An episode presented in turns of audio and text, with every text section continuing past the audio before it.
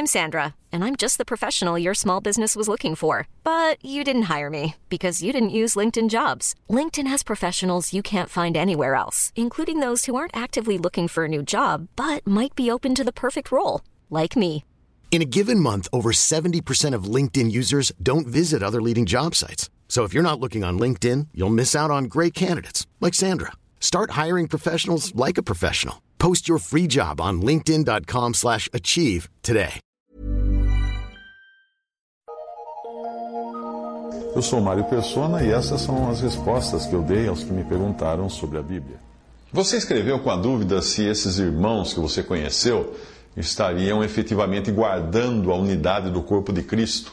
Você disse que alguns deles visitaram a sua igreja, onde você congrega, e lá pregaram, dizendo que eles fazem parte de um grupo que procura preservar ao máximo a unidade do corpo de Cristo. Bem, a Bíblia não nos exorta a preservarmos a unidade do corpo de Cristo, já que essa, essa unidade é inabalável e não precisa do homem para ser, ser preservada. Mas a Bíblia nos exorta, sim, a guardarmos a unidade do Espírito. Antes de explicar a diferença entre uma coisa e outra, vamos ao que afirmam os membros desse grupo que seguem os ensinamentos de um líder oriental e afirmam praticar o que se diz em 1 Coríntios 1,10, que é: Rogo-vos, porém, irmãos, pelo nome de nosso Senhor Jesus Cristo, que digais todos uma mesma coisa e que não haja entre vós dissensões, dissensões antes sejais unidos em um mesmo pensamento e um mesmo parecer. Bem, na tentativa de colocar isso que chamaram de unidade em prática uh, em todas as cidades do mundo, eles fazem o quê? Eles leem, em todas as cidades do mundo, eles leem a mesma passagem das Escrituras no mesmo dia, nas reuniões que eles fazem em toda a cidade do mundo. Uh, e essas passagens são acompanhadas da leitura dos, dos mesmos ensinos dos mesmos autores orientais, dos mesmos escritores.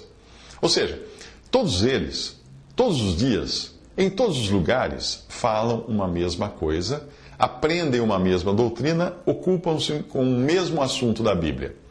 E também invocam, obviamente, ó Senhor Jesus.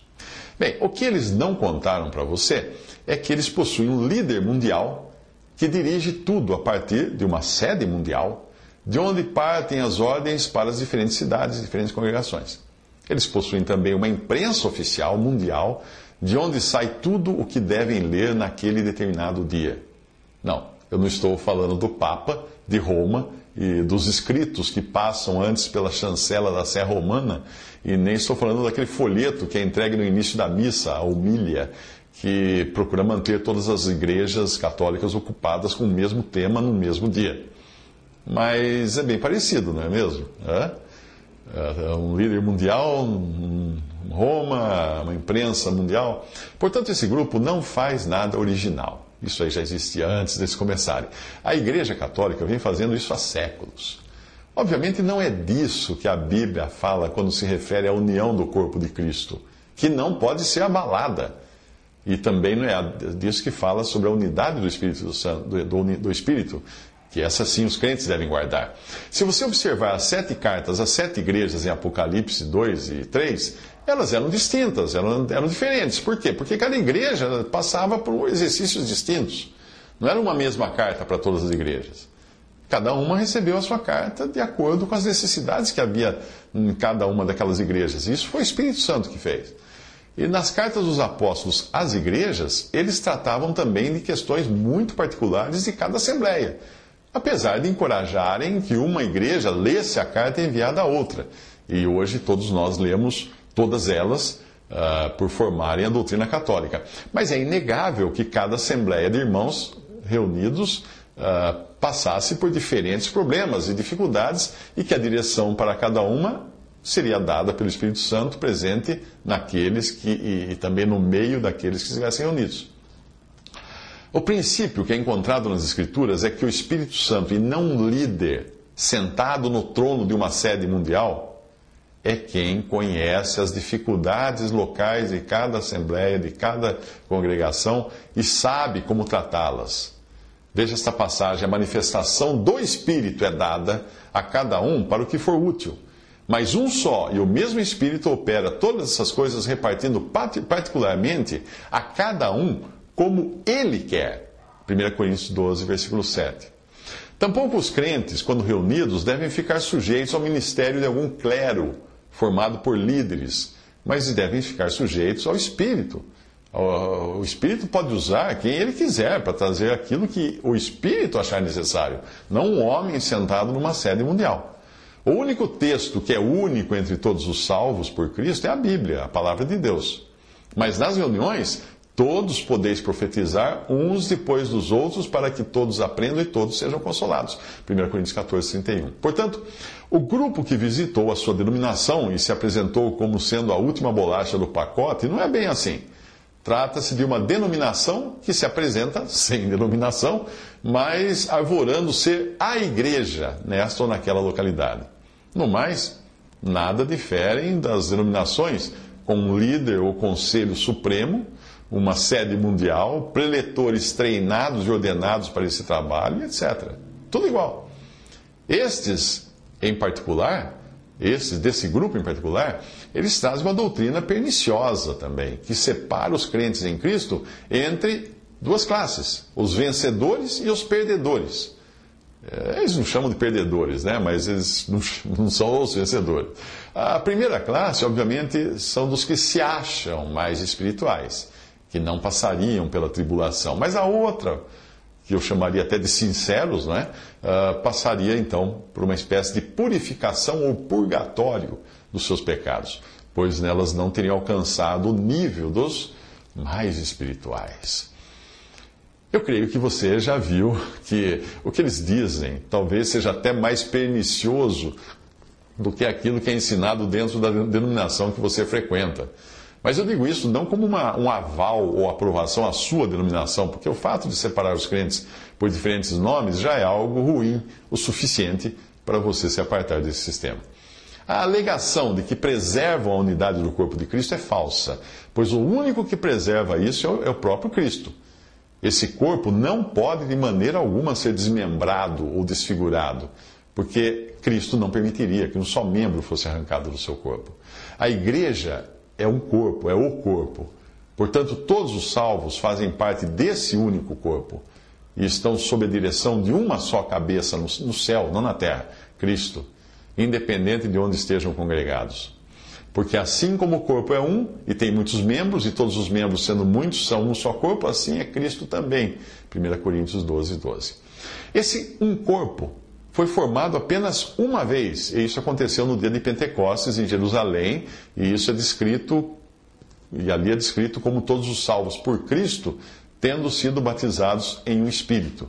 Veja que o apóstolo Paulo escreveu em sua carta aos crentes de Corinto: Pois todos nós Fomos batizados em um espírito, formando um corpo, quer judeus, quer gregos, quer servos, quer livres, e todos temos bebido de um espírito. 1 Coríntios 12, 13.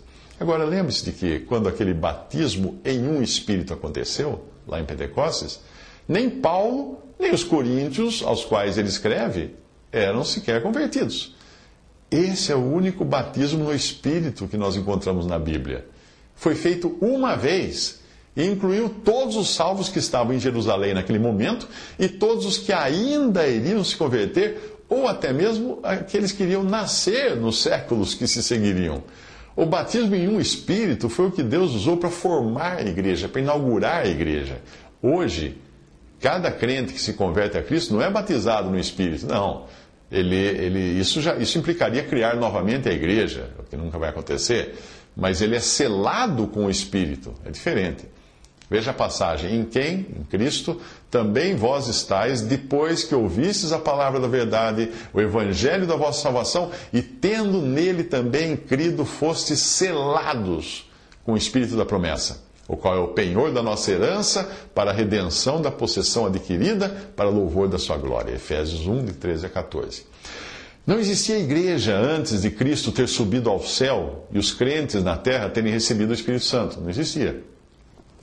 Se Israel, no Antigo Testamento, fosse a igreja, ah, o corpo de Cristo teria sido acéfalo, porque não teria sido sem cabeça. Porque a cabeça, que é Cristo, precisava ser glorificada antes de o corpo existir, antes de ser formado o corpo. E para isso, Cristo primeiro ressuscitou e ascendeu ao céu, dando dons aos homens. E aí o Espírito desceu no dia de Pentecostes para unir os crentes e a, esse Jesus Cristo, homem glorificado nos céus. O corpo vive na terra, mas a cabeça está nos céus. Isso fica claro também nessa passagem uh, do, dos evangelhos, quando o, o apóstolo João escreve assim: E isto disse ele, disse Jesus, do Espírito que haviam de receber os que nele crescem, porque o Espírito Santo ainda não fora dado, por ainda Jesus não ter sido glorificado. João 7,39. O Espírito Santo só seria dado depois de Jesus glorificado. Então era impossível formar a igreja antes de Jesus ter subido à glória dos céus num corpo ressuscitado. Tudo isso nos fala da união que existe entre o corpo e a cabeça, uma união fundamentada na obra completa de Cristo, que inclui morte, ressurreição e glorificação. O corpo só pode estar ligado à cabeça em vida ressurreta, que é a vida que agora possui todo verdadeiro crente em Cristo, que tem o Espírito habitando em si. Os santos do Antigo Testamento não podiam dizer, dizer de si mesmos: Bendito Deus e Pai de nosso Senhor Jesus Cristo, o qual nos abençoou com todas as bênçãos espirituais nos lugares celestiais em Cristo e nos ressuscitou juntamente com Ele e nos fez assentar nos lugares celestiais em Cristo Jesus edificado sobre o fundamento dos apóstolos e dos profetas, de que Jesus Cristo é a principal pedra da esquina, no qual todo edifício bem ajustado cresce para templo santo do Senhor, no qual também vós juntamente sois edificados para a morada de Deus em Espírito. Tudo isso está em Efésios 1, versículo 3, Efésios 2, versículo 6 e Efésios 2, versículos 21 e 22. Muito bem, se a união é entre o corpo e a cabeça, a unidade, por sua vez, é entre os membros do corpo.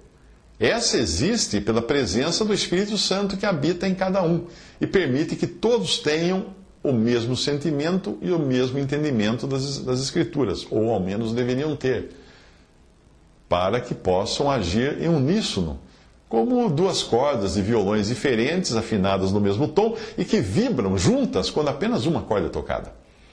Quando essas coisas não, não são visíveis na prática, aí existe algum problema na, no guardar essa unidade. Não na unidade, no, guardar a unidade.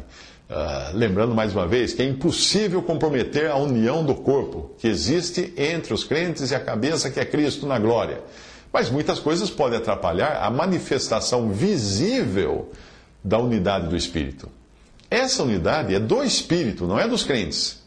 E nós não somos exortados a, a produzi-la, porque ela já existe. Nós somos exortados a guardá-la, guardar a unidade do Espírito pelo vínculo da paz. Efésios 4, 4, versículo 3. Esse vínculo, ou elo, é a harmonia entre os crentes que serve de testemunho para o mundo. Veja o que o Senhor Jesus disse: Nisto todos conhecerão que sois meus discípulos, se vos amardes uns aos outros, para que todos sejam um, como tu, ó Pai, o és em mim e eu em ti, que também eles sejam um em nós, para que o mundo creia que tu me enviaste. João 13, 35, João 17, 21. Bem, eu nem preciso dizer o quanto essa unidade tem sido comprometida, ou o testemunho dessa unidade tem sido comprometido por todas as divisões que nós vemos hoje no testemunho cristão no mundo. O corpo de Cristo é um, único, indissolúvel. Mas o testemunho que foi deixado sob responsabilidade do homem, este está dividido. E o que o mundo vê não é unidade, mas ele vê diversidade, fragmentação e vergonha. Aí, preocupados com isso, muitos cristãos têm pavor da ideia de se separarem da sua denominação, achando até que todas as denominações deveriam se unir para demonstrar que são um só corpo. Mas isso encontra alguns problemas. Primeiro, a palavra de Deus nunca disse que o corpo de Cristo seja formado por diferentes denominações ou igrejas. Não. Ela diz que o corpo de Cristo é formado por diferentes indivíduos, pessoas, pessoa física, que foram salvas por Cristo. E apesar de não andarem unidas na prática, elas estão todas unidas, sim, a cabeça, a única cabeça no céu, que é Cristo. Unir denominações ou organizações religiosas não é jamais a vontade de Deus, porque ele nem mesmo autorizou a existência delas. Como é que ele ia autorizar uni-las? A palavra nos exorta, sim, a nos apartarmos, a nos separarmos uh, do mal e da iniquidade. E é impossível fazer isso andando junto com aqueles que pregam o erro. Mesmo que sejam irmãos em Cristo, e membros do mesmo corpo. A palavra também nos exorta a nos separarmos dos vasos de desonra e a nos juntarmos aos que, com um coração já purificado desses erros, invocam o nome do Senhor. É este o sentido dessa passagem. Veja, veja o seguinte, a seguir. O fundamento de Deus fica firme tendo este selo. O Senhor conhece os que são seus, e qualquer que profere o nome de Cristo aparte-se da iniquidade. Ora, numa grande casa, não somente há vasos de ouro e de prata, mas também de pau e de barro, uns para a honra, outros, porém, para a desonra. De sorte que, se alguém se purificar destas coisas, será vaso para a honra, santificado e idôneo para uso do Senhor e preparado para toda boa obra. Foge também das paixões da mocidade e segue a justiça, a fé, o amor e a paz com os que, com um coração puro, invocam o Senhor. 2 Timóteo 2, de 19 a 22. Outro problema da tentativa de unir as diversas denominações cristãs em uma grande colcha de retalhos é que isso exigiria nivelar a verdade pelo mínimo denominador comum. Ou seja, aqueles grupos que possuam uma maior fidelidade à verdade das Escrituras terão de abrir mão de muitas delas para descerem ao nível dos que nem sequer consideram a Bíblia a palavra de Deus. Isso não produziria unidade, mas uma enorme colcha de retalhos, podre já, em princípio, que só traria desonra ao nome de Cristo. Seria oficializar a derrota. Seria violentar a consciência dos crentes individualmente, porque alguns seriam obrigados, por essa união compulsória, a engolir sapos de todos os tipos e tamanhos. E Tiago escreve: Aquele que sabe fazer o bem e não o faz, comete pecado. Um texto de John Nelson Darby pode ajudar a compreender isso. Ele escreveu o seguinte: O próprio Deus deve ser a fonte e o centro da unidade, e somente Ele pode estar no comando e preeminência. Qualquer centro de unidade fora de Deus será uma completa negação da sua divindade e glória. Considerando que existe o mal, sim, é esta a nossa condição natural, não pode existir uma união da qual o Santo Deus seja o centro e o poder, senão por meio da separação do mal. A separação é o primeiro elemento de unidade e união. Um outro texto que pode ser de ajuda foi tirado do livro A, Ordem de Deus, de Bruce Anstey. Eu vou transcrever aqui. Eu vou ler aqui. Uh, nas, nas, palavras que o Senhor dirige às sete igrejas em Apocalipse, capítulos 2 e 3, há um ponto em que o Senhor já não reconhece a massa da profissão cristã e, a partir daí, passa a tratar com um testemunho remanescente. Ele distingue o remanescente ao dizer: Mas eu vos digo a vós e aos restantes ou remanescentes. E é neles que o Senhor passa a tratar a partir de então. Apocalipse 2, 24 ao 29. A razão disso é que o estado da igreja iria chegar a um ponto em que já não existiria conserto. A partir daí, ocorre então uma mudança notória na maneira como o Senhor trata com a igreja. Isto é indicado pela expressão ouça o que o Espírito diz às igrejas, que passa a vir depois da promessa ao que vencer, ao invés de precedê-la, como tinha sido o padrão até aquele ponto. Nas palavras do Senhor às três primeiras igrejas, a recompensa ao que vencer era colocada diante de toda a igreja, pois o Senhor ainda tratava com ela como um todo. Mas desse ponto em diante já não é mais assim. A expressão ouça o que o Espírito diz às igrejas só é dada a um remanescente, pois somente os que fazem parte desse remanescente irão ouvir e vencer. Walter Scott disse que a razão dessa mudança é que a grande massa da profissão cristã passa a ser tratada com, como incapacitada de ouvir, arrepender-se e praticar a verdade. William Kelly escreveu: Desse ponto em diante, o Senhor coloca a promessa ao que vencer primeiro e o faz porque é inútil esperar que a igreja como um todo irá recebê-la.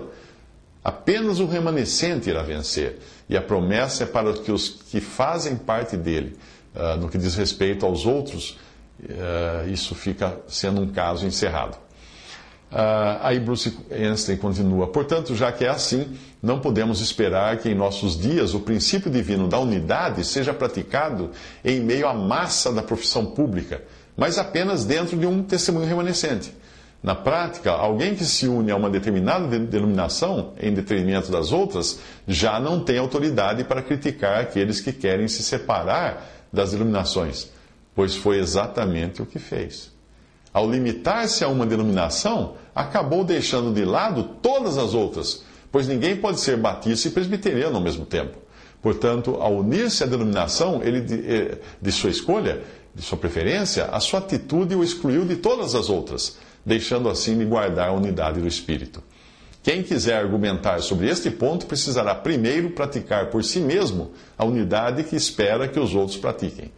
Isso está no livro A Ordem de Deus, escrito por Bruce Anstey. E você, se fizer uma busca na internet pelo livro A Ordem de Deus, Bruce Anstey, você vai encontrá-lo para baixar gratuitamente. Visite respondi.com.br. Visite 3minutos.net.